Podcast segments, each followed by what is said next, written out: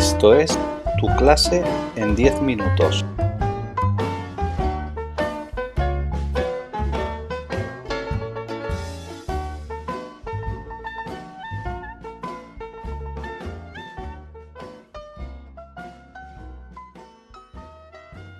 Hola, soy una estudiante de último curso de Educación Infantil y Primaria y a continuación os voy a presentar este texto de ¿A dónde va la escuela? que tiene por título Pantallas en conflicto con escuelas y hogares. Un poco de historia. Hasta hace unos 10 años, la fascinación acrítica por los portátiles o las tabletas en la escuela y en el ocio infanto-juvenil era una norma. Hoy continúa, pero se abren grietas. Se creía que todo lo digital se convertía en el mejor aprendizaje y el ocio más creativo, sin necesidad de ninguna demostración. En aquellos años tuvo lugar un verdadero dictat pedagógico, entendido este término como un mandato indiscutible y casi autoritario, que suponía que darle un dispositivo digital a cada estudiante, a cada hijo, era una solución indiscutible. Esta era la política educativa del 1-1 en inglés one-to-one, cada estudiante con un ordenador. Como señalaba el Confidencial en 2013, en España se llamó Escuela 2.0 al proyecto estrella de Zapatero y su ministro Gabilondo, que pretendía importar al país el modelo 1-1, un ordenador, un niño, pero el asunto del uno a uno no ha cuajado, un síntoma. Y en los hogares, siguiendo el modelo de la escuela, los padres se creyeron también que podían conciliar el ocio con el aprendizaje regalando móviles y tabletas a sus hijos desde muy pequeños. El e-learning en casa, en pocas palabras, estas eran las nuevas ventanas para conocer el mundo que se impusieron en Occidente sin oposición. Las Big Tech, los cinco grandes, Apple, Amazon, Microsoft, Google y Facebook, Meta, entraron en la escuela y en el hogar para abrir una nueva línea de negocio muy lucrativa con un beneplácito unánime. Se decía que la televisión no facilitaba el aprendizaje, y sí la pasividad. Sin embargo, con tabletas y móviles llegaba la interactividad que mezclaba juego y saber a partes iguales. Y las escuelas quedaron obnubiladas ante unos brillantes dispositivos que abrían infinitas posibilidades de gamificación y por ende motivación. Lo digital por definición era lo nuevo, avanzado y en definitiva fascinante, como señala el filósofo Jorge Freire. Tenemos una relación con la tecnología de nuevo rico.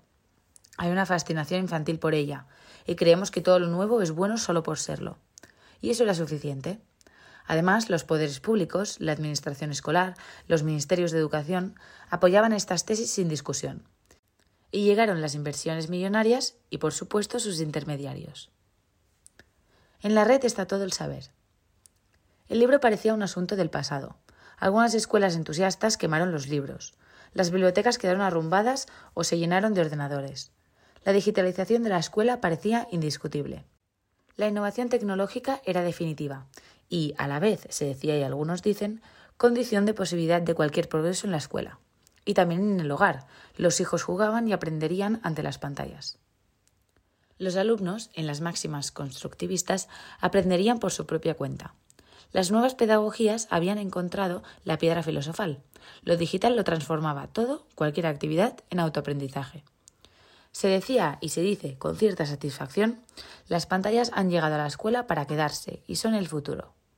¿Y las libretas, los lápices, los libros, la lectura atenta y la voz del maestro? Estas actividades de la escuela cabal de siempre comenzaron a decrecer. Digitalizar no es tan sencillo. Sin embargo, el asunto era más complejo de lo que parecía.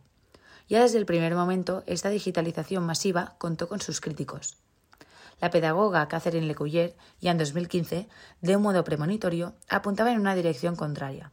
La sustitución del libro por las tabletas es un error del que nos arrepentiremos.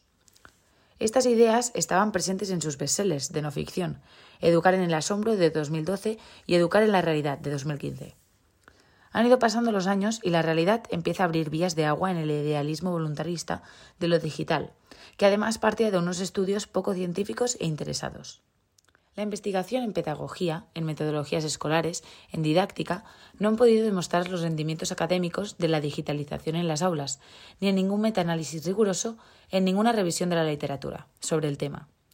Quizás sí servían para asuntos menores como proponer y corregir exámenes de respuesta objetiva, ABC, no para exámenes que exigen pensar y redactar. La investigación no refrenda el entusiasmo digital. La investigación ha ido poco a poco confirmando las posibles trabas para el aprendizaje que comportaba una digitalización masiva de las aulas. Una digitalización que sí es verdad que gestiona y hace avanzar el mundo en otros planos, la industria, los servicios, la logística, la medicina, la astrofísica y muchos más, pero carente de pruebas científicas sobre sus beneficios en la educación primaria y secundaria. Progresivamente, lo que eran inicialmente hipótesis muy acertadas sobre las limitaciones de lo digital se han ido convirtiendo en un considerable cuerpo de evidencias procedentes de la pediatría, la psicología, las neurociencias y la pedagogía basada en las evidencias. Además, el consumo excesivo de pantallas, videojuegos y redes sociales ya está demostrando que hacen mella en la salud de niños y adolescentes y de las relaciones familiares en su conjunto. Se gana en conexión digital y se pierde en vínculo familiar y social. Y lo que es negativo en el plano del ocio infantil y adolescente también perjudica en el plano del aprendizaje de los más jóvenes. Progresivamente se ha ido constatando que los dispositivos digitales en el aula dificultan la atención el alumno se evade detrás de la pantalla. Gracias a los estudios basados en la sobrecarga cognitiva, la tan celebrada multitarea solo se traduce en un conocimiento limitado, superficial y lleno de distracciones frente al clásico trabajo secuencial. La lectura es una de las áreas más dañadas en la escuela. La lectura y la escritura descienden en su calidad en los centros educativos a tenor de una infinidad de consideraciones que los propios maestros observan presentes en el día a día decae el gusto por la lectura y crece la incapacidad de tomar un libro impreso para entenderlo o disfrutarlo, o simplemente entender los textos que debían ser objeto de estudio o la dificultad en discernir los mismos enunciados de los problemas en matemáticas o química. Se inicia el cambio. Hoy las circunstancias parecen estar cambiando, y en 2023 la investigación y, consecuentemente, la bibliografía sobre este punto crece y es muy clara la fascinación inicial por la digitalización de las aulas no está tan justificada. Desde el mundo de la salud pediátrica y del aprendizaje real de los niños y adolescentes, los datos no corroboran las esperanzas puestas en la digitalización de las aulas. Son dos temas claros. Pediátricamente, las pantallas aíslan y dañan la salud con el incremento de la ansiedad y la depresión. También en temas relacionados con el sueño o temas concernientes al sexo. Estos temas ganan mucha evidencia en numerosos estudios sobre los perjuicios que las redes sociales omnipresentes ejercen en la vida de la infancia y la adolescencia. Un ejemplo es el trabajo de Jean Twing, profesora de psicología de la Universidad Estatal de San Diego. En estas edades, la activación del sistema de la anticipación del placer que genera la dopamina da lugar a conductas adictivas. Es así. Consecuentemente, las pantallas no contribuyen plenamente al aprendizaje, son distractivas y torpedean la atención en el aula, en el estudio y la lectura, y por supuesto en la vida. Dos estudios que analizan los límites de lo digital en la educación. Nosotros nos vamos a ceñir en este breve artículo a dos asuntos más arriba mencionados. Los perjuicios que las redes sociales ejercen en la infancia y en la adolescencia y el menoscabo que lo digital ha ejercido en la calidad de la lectura escolar nos acercamos a dos investigaciones europeas. Citemos, consecuentemente, un primer estudio sobre los perjuicios que el uso excesivo de las tabletas, y sobre todo del smartphone, ejercen en la salud de niños y adolescentes. The Use of Social Media in Children and Adolescents, Scoping Review on the Potential Risks, publicado en 2022. Estamos ante una revisión de la literatura, un repaso de numerosos trabajos donde se han estudiado estos temas en los últimos años internacionalmente y que son analizados desde el mundo de la pediatría italiana. Elena Bozzola, Giulia Spina y Rino Agostiniani, entre otros, constatan cómo la ansiedad, la depresión y los problemas de sueño, la adicción, problemas relacionados con el sexo, problemas de conducta, la imagen corporal, la actividad física, los problemas con la vista, pueden afectar a menores que hacen un uso excesivo de las pantallas. Entonces, ¿las escuelas deben dar carta de ciudadanía al mundo digital y a veces a los móviles? Los móviles están prohibidos en la escuela en Francia. No se trata de prohibir lo digital en la escuela, se trata de racionalizarlo con cierta radicalidad. Citaremos un segundo estudio de 2021 que además es también un análisis de lo investigado en un campo muy concreto y a la vez muy significativo, el conflicto entre la lectura en libro impreso frente a la lectura en formato digital. A comparison of children's reading on paper versus screen, a meta-analysis. En este trabajo, Meirene Ferins, Natalia Kosirkova y Adriana Gibas, desde universidades de Noruega y Gran Bretaña, repasan numerosas investigaciones donde se pone científicamente en evidencia la superioridad cognitiva de la lectura en libros o textos impresos sobre la lectura en textos digitales. Una pregunta importante. ¿Libro impreso o libro digital? Estamos ante una pregunta central que deben hacerse hoy todas las escuelas, desde donde se lee con más provecho, desde un libro impreso o desde una tableta, o el ordenador, el móvil o quizá el ebook. La ciencia, más arriba consignada, insistimos europea, cada vez está más de acuerdo. Se lee más profundamente desde un libro impreso, se saca más partido del libro impreso, o si se quiere, de un pliego de hojas salidas de la impresora del ordenador. Los profesores lo saben desde hace mucho tiempo. Cuando llega un examen, casi nadie recurre a las pantallas. Se planta sobre el escritorio o mesa de estudio el libro, la libreta y los papeles, y se toma un lápiz, quizá más de uno, y se pone uno a trabajar. Todo está allí, nada baila, no hay llamadas ni notificaciones que interrumpan el lento proceso de la lectura lineal, secuencial. El silencio es total, solo predomina el texto y la atención concentrada en un papel estable, sin links ni titubeos. En el mundo profesional no hay que rechazar la lectura digital para casos exigentes, en donde la respuesta es portable y la urgencia es considerable. Se puede trabajar en un portátil cuando viajamos para producir o resolver unos documentos que no admiten demora.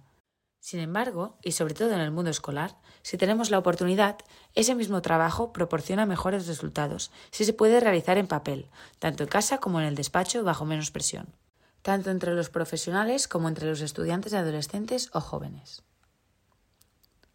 Dos noticias para reflexionar desde Suecia y Seattle, USA. El primer aviso significativo ha sido el paso dado en Suecia por la ministra de Educación, Lotta Edholm.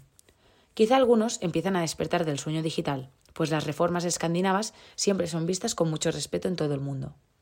La ministra calificó el uso de la tecnología digital en las escuelas suecas como experimentación, y se mostró molesta por la actitud acrítica que casualmente vio la digitalización como buena, sea cual sea su contenido. Todos estos excesos, señala Edolm, conducen al arrinconamiento del libro de texto escolar, del libro en general. Y su ministerio se propone aumentar la presencia de libros en las escuelas suecas. Un libro que la ministra calificó como aquel invento del siglo XV que cuenta con unos beneficios que ninguna tableta puede reemplazar. Vayamos de Suecia a Seattle, USA. El consorcio de las escuelas públicas de Seattle, 114 centros, se ha querellado contra las grandes tecnológicas, las Big Tech, por los daños infligidos a sus alumnos en forma de adicción, ansiedad, depresión, etc. Se quejan de la tiranía de los algoritmos, de la tiranía de las recompensas, de la tiranía del flujo de notificaciones que enganchan. Los directores de este consorcio de escuelas consideran que estos temas de salud interfieren en el rendimiento escolar de sus estudiantes. Sus palabras han sido las siguientes. Esta crisis de salud mental ha impactado en la tarea educativa al absorber los recursos de nuestras escuelas. Un problema fundamental, entre otros, es la caída de la atención escolar, implícita en la economía de la atención, que subyace en los avances digitales de las últimas décadas. Esta economía es la lucha sin cuartel por captar la atención, un valioso y limitado recurso, desde cualquier plataforma digital, en aras a la publicidad, la recopilación de datos privados, entre otras posibles formas de monetización que obliga a no apartar los ojos de la pantalla. En estos planos, la escuela ha de ser un mundo artificial que no puede imitar la calle, sino proponer ámbitos de aprendizaje real, de cultura, de sabiduría y de prudencia.